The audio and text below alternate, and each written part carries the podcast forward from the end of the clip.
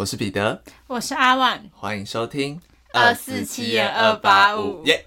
今天又是非常早起的一天哇，我们最近太忙了，没有时间录音对。啊，这是必须牺牲睡眠时间，但也不会啦，也没有到很早，对，因为我也是睡到九点半了。我大概八点。那我今天要分享的是，就是我最近受伤了，你怎么了？我最近我给你看一下我的手臂，你怎么了？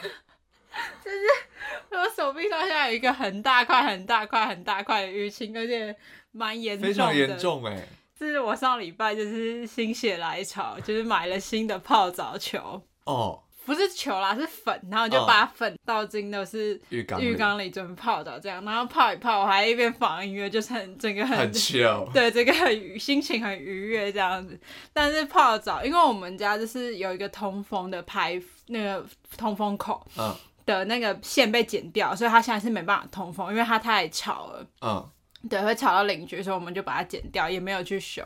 然后整个浴室就是没办法通风了嘛。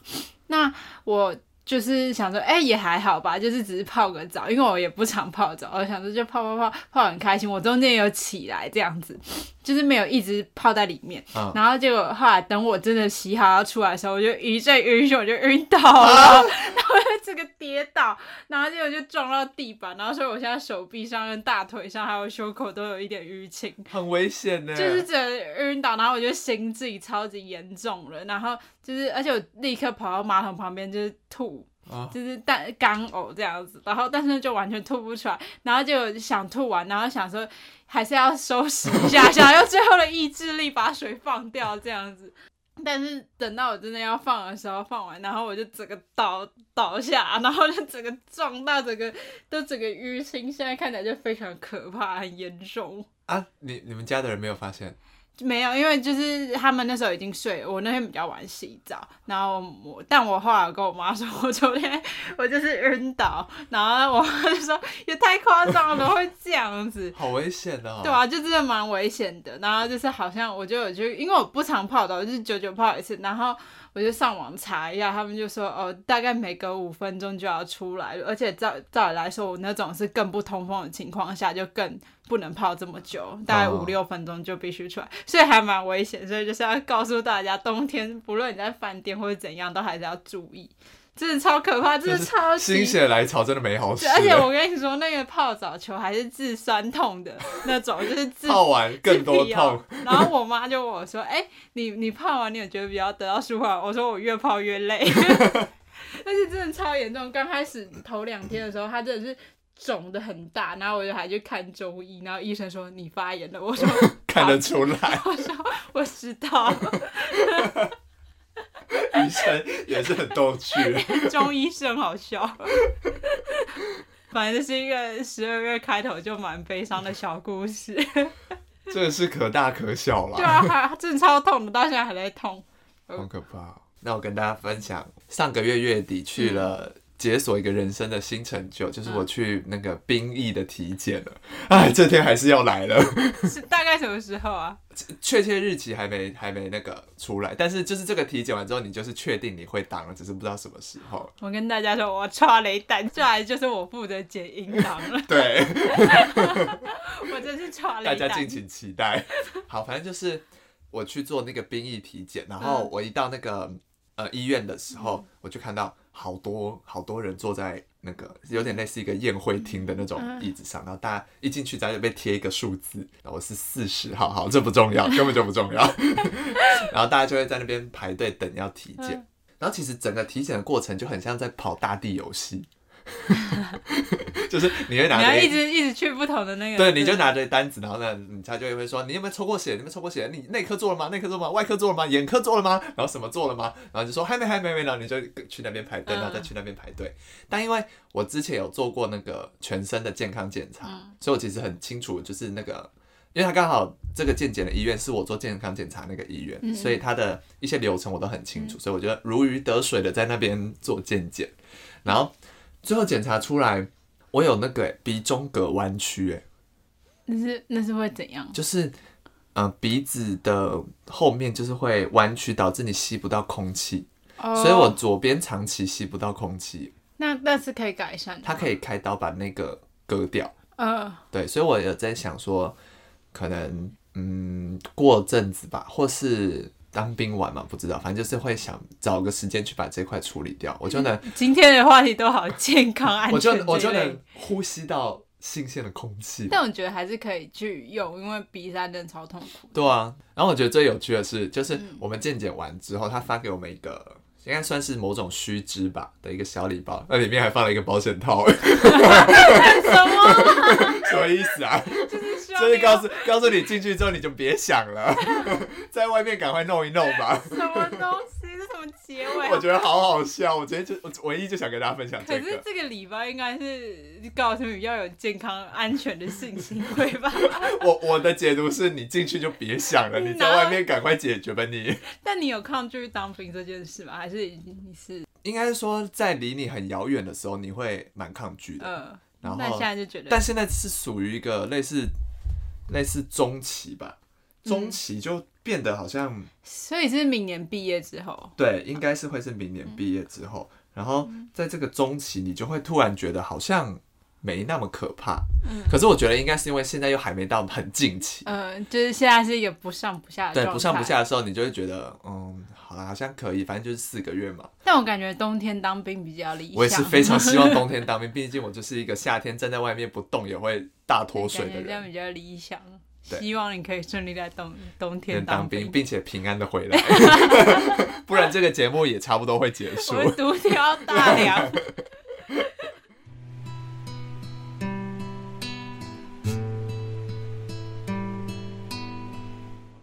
们接下来进入今天的故事那我今天要分享的是一起澳洲的悬案。哦。我们没分享过澳洲的事，然后这个案件就是很特别，到现在还不知道死者到底是谁，哦就是确认不了身份，嗯，包括也没有凶手，也没有嫌疑人，所以整起案件可以说是一无所知。对，但是又默默的有一些很神秘的疑点。OK，那这起案件呢，就被称为萨默顿男子事件。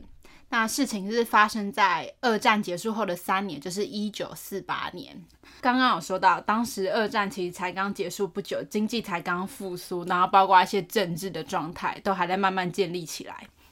那年的十一月三十号的晚上呢，当当时是澳洲的夏天嘛，因为是南半球，所以就会有很多澳洲人或是就是其他人，就是去海边玩这样子。那在澳洲阿德莱德的这个地方呢，有个海滩就叫做萨默顿海滩，然后有一对男女就在沙滩上看到有一个男人正缓缓的抬起手臂，就是他的手是有点像在做操这样子，他就慢慢地抬起来，但是又慢慢的放下，可能是在练太极或者对但是就就整个很奇怪，就觉得这个人到底在干嘛？但他们也没多想，就觉得他是一个怪人这样子，嗯看起来就很像是喝醉后睡着了。那到了隔天早上六点半的时候呢，这对男女又来到海边，但他们惊讶的是看到这个男人的时候，发觉他已经过世了。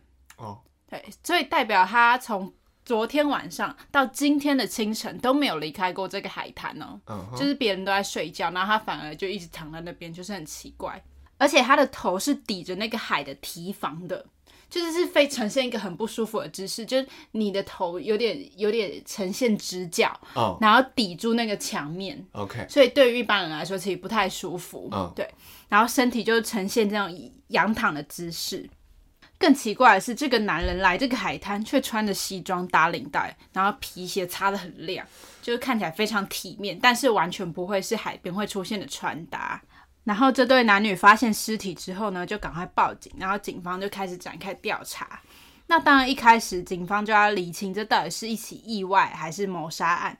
但是男人的身上其实是没有外伤的，就一切看起来都好好的，而且也没有打斗的痕迹，包括他其实我刚刚提到说他的衣服也都没有乱掉嘛。接着警方就开始深入调查男人的真实身份，可是却发觉整件事情异常的奇怪。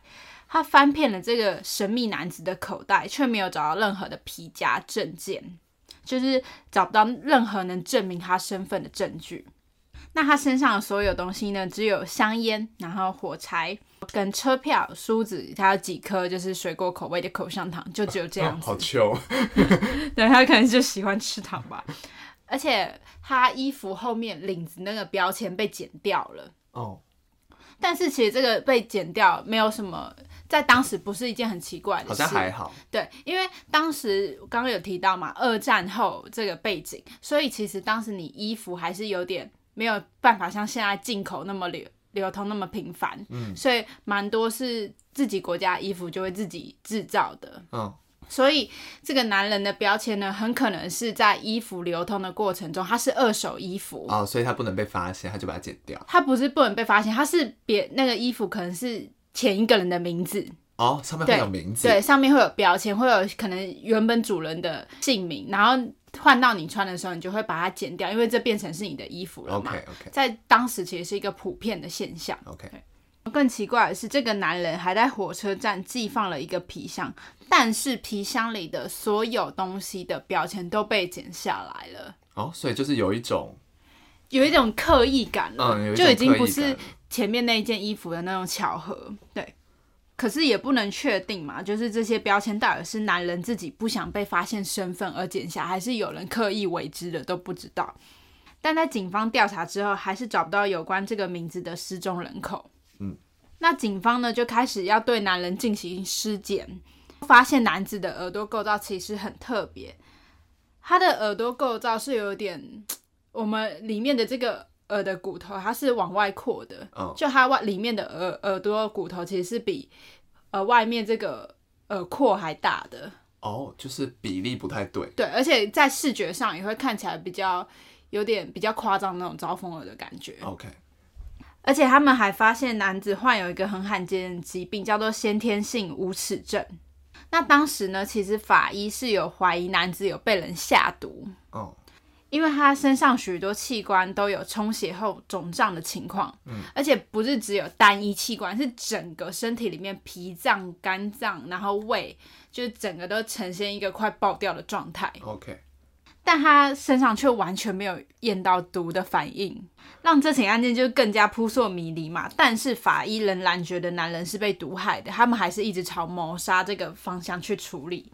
而且他们也认为，就是萨默顿海滩并不是这个神秘人被毒害的第一现场，因为当时其实男人的皮鞋底很干净，就是没有什么沙子粘在上面，有点像是被搬移过过来来的。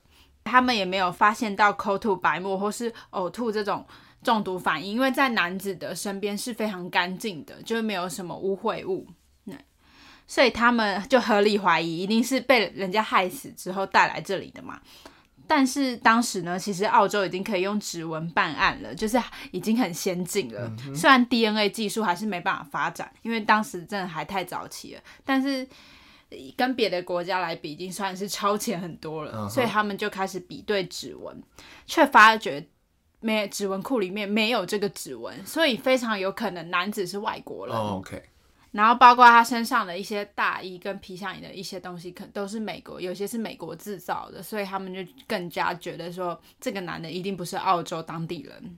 那为了厘清男人的真实身份呢，警方就在电视上公布了尸体的正面照片，哇，真的是西方国家的做法很就是 open，大家都觉得呃很抓，我就是很吓到，怎么会这样子公开？而且真的是完全就是正脸照。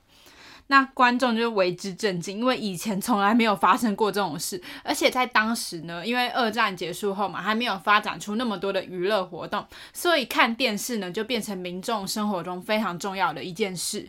几乎所有的人民每天都一定会打开电视，全家一起看这样子，所以全家就一起看到那个尸体的照片，男女老少都看到了。然后警方也想透过这个行为来让大家一起找出这个男人到底是谁。哦，但很可惜的是，即使公布了尸体的照片，仍然乏人问津，完全没有人知道这个神秘男子的来历。但是事情呢，就是看起来好像已经结束，因为就完全找不到东西但后来又有一些转机。在案件过了四个月之后呢，警方又找到了一条线索，他们就在男人的口袋里头发现了这个暗袋。但为什么他们当时没发现呢？是因为这个口袋实在非常非常非常的隐秘，就是真的非常要很仔细的找，在。最里面，然后他们可能之后又又再次办案吧，然后他们又再次翻找，结果才发现这个口袋。那在这个暗袋里面呢，就藏了一张纸条。这个纸条看起来不是完整的，而且是从书上撕下来的那种纸条，然后上面印着 Tom m o n s h o o d 这个片语这个单字。嗯那这个明显就不是英文嘛，嗯然后这就是波兰语的“结束了”的意思，哦，有点在暗示这个男人的生命结结束束了吗？或者是这整件事结束了的概念，就有一种 感觉很毛毛的小巧合在。对，有一个蛮诡异的感觉在。那这个张纸条呢，是出自于鲁拜集的。那鲁拜集是什么书呢？鲁鲁拜集是十一世纪波兰诗人 Omar Khayyam 的四行诗集。嗯这个四行诗集呢，它在排列的句上有点跟中国的绝句有点类似。OK，它的一二四要押韵，但第三句不用押韵，这样子。哇，突然来一个小知识。对，然后反正就是在当时呢，警方就迟迟找不到这本书的下落，就是警方不知道它到底是从哪一本鲁拜集被撕下来的。那事情又再过了四个月，是就是整个案件又停摆了，就只找到这样子，对但还是没办法发现男人是谁。在过了四个月之后呢，有个男人他就来到了警局，他手上拿着一本鲁拜集，好要求哦。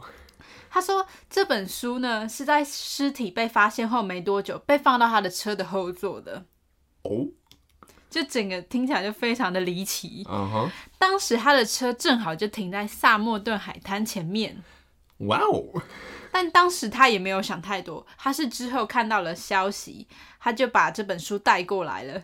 我我心里觉得警方的 OS 是想说你怎么不早点拿来？你怎么不早点翻一下你的车？他带来的这本书最关键的点是，那本书的内页也有所消失。经过比对之后呢，就发现这个 t o m a n s u 的这个单字的确就是从这本书被撕下来的。天哪，串在一起了。对那警方呢，也在这本书中发现了一个手写的电话号码。那这个电话号码是一名名名叫杰西卡·汤普森的女护士的电话。哦，那警方就当然就会打给他嘛，向他确认一些呃有没有证据啊线索。但他的证词呢，其实非常的模糊，就是他都不讲清楚。哦，有鬼。他不断强调他不认识这个神秘的男人，不知道任何事情，而且他在审讯过程中不断的哭，就是表现情绪都很激烈。好怪哦。那当时呢，那警方有给这个女护士杰西卡有看一个石膏像，是这个男人的石膏像。因为当时其实，在男人尸体被发现后，他们有把他埋葬了，但为了要保留那个证据，他们就用石膏像来打造一模一样的那个轮廓。OK，对，所以当时他看到石膏像的时候，其实几乎是晕倒的。那就有鬼啊。但是当时这个杰西卡护士呢，她说她其实也有这本鲁拜集，但她给了一个叫做艾尔福德的陆军中尉。那这个陆军中尉呢，其实他在二战时候认识的，对他当时在服务区当护士。那警方一度就觉得说啊，这个艾尔福德就是我们就是那个神秘男人啊，一定是这样子。但是后来呢，这这个陆军中尉呢，就自己到警局说，呃，其实我还哎活着，对，就他还我是艾尔福德。对，所以是两个完全不同的人。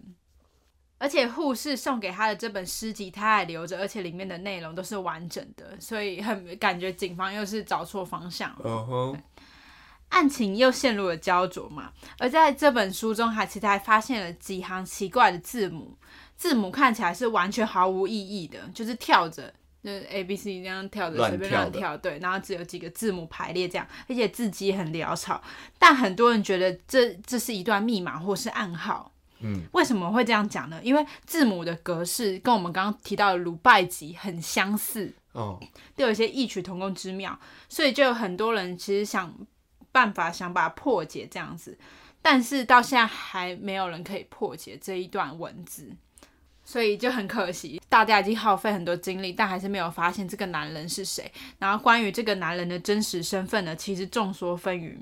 也刚刚有提到女护士杰西卡其实还有一个儿子，嗯，那很离奇的是，他的儿子呢，大家就怀疑说会不会是跟神秘男人的孩子，因为他的儿子耳朵的构造跟神秘男人很像，而且他儿子还有先天性无齿症的特征，这什么八点档剧情？就整个都超，整个案件都非常离奇。但是杰西卡这一生就此生不没有承认过。对，没有没有讲过关于任神秘男人的任何事情。那因为当时也无法比对 DNA，所以也无法得知，就非常可惜。因为现在也没有 DNA 可以比对了。如果发展在现在，一定可以，一定找到，一定一定就是他。一定很快可以出来。对，那其实很多人会觉得说，这个神秘男人是间谍，他跟杰西卡都是间谍，就是外来的间谍这样子。哦，但是我我想讲几个比较我觉得同意的点，跟我觉得比较奇怪的点。对，那因为杰西卡其实后来还有生一个女儿，她说杰西卡就是她妈妈杰西卡，就是呃其实会说。俄罗斯语、俄语这样子嗯就很奇怪，而且她妈妈从来没跟她提过说她为什么会讲俄语，哦，然后包括他妈妈其实就是好像有一些秘密，感觉是对他们就是有隐瞒这样，有所保留了。嗯所以他就一直深信他妈妈是个间谍，只是他妈妈没有没有讲出来，没有告诉他也不能讲吧。对，但我觉得很怪的点是，你今天如果真的是一个间谍，你在调查的时候，你会表现得这么明显，对明显跟情绪激动，你会因为是我觉得身为一个间谍应该是很冷静吧，你做这种。嗯，这种举动不是让人家发现你很有可能引来杀机吗？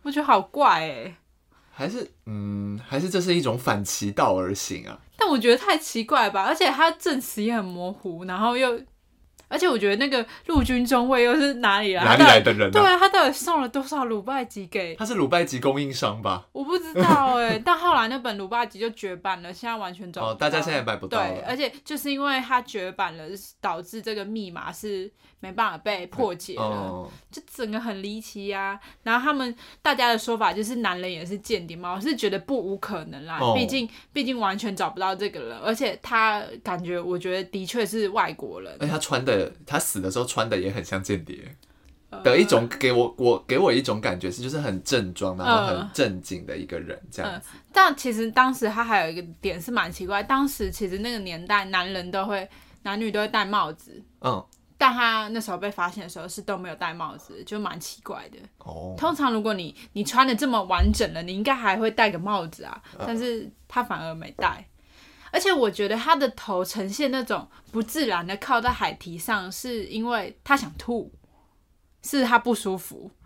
嗯，因为他其实应该是有被下毒，但是他这个毒是外来的，就是从可能类似于注射，射的他不是直接口服的，但他还是会有一些不舒服的反应在嘛。哦，所以我觉得说他会不会是不舒服，所以呈现那种很诡异的姿势，就他不不能这样仰躺，他可能想，可能如果那个呕吐物会卡在那个喉咙里会窒所以他才息之类能靠，或者是那个人就是呃那个凶手把他搬过来的时候就这样故意弄成这样故意靠成这样。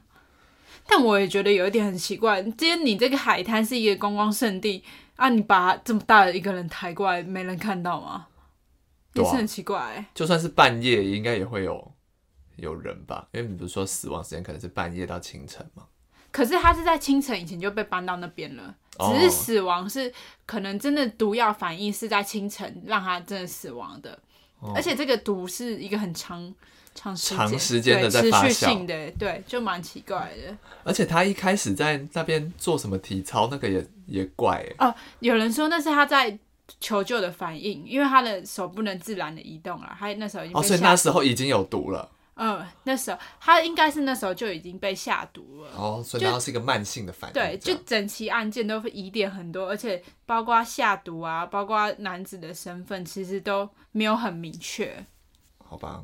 本来想说要不要可以给观众一些线索让大家解谜，但没有线索了。对，这是超超我我后来想想，真的好无解。但我觉得最可信的就是男子是间谍啊，就他们两个都是间谍，呃因为我觉得在当时你要杀害人用毒这个方法，应该是蛮不简单的，而且是蛮间谍的做法。嗯就整个很很离奇，而且包括我觉得整个都像一部那个间谍片啊，因为还说竟然口袋里还有纸条写结束，超级暗袋。对，而且凶手一定知道男子身上衣服所有就是里里外外都有翻过，就觉得感觉事情没那么单纯。哦，而且他就是，如果他如果是要单纯的求救的话，嗯他只是放在旁边口袋就好了，而且他也不是用英文写结束，他是用波兰语就是更用更大的谜团去包装它。嗯，好，我觉得好好怪哦。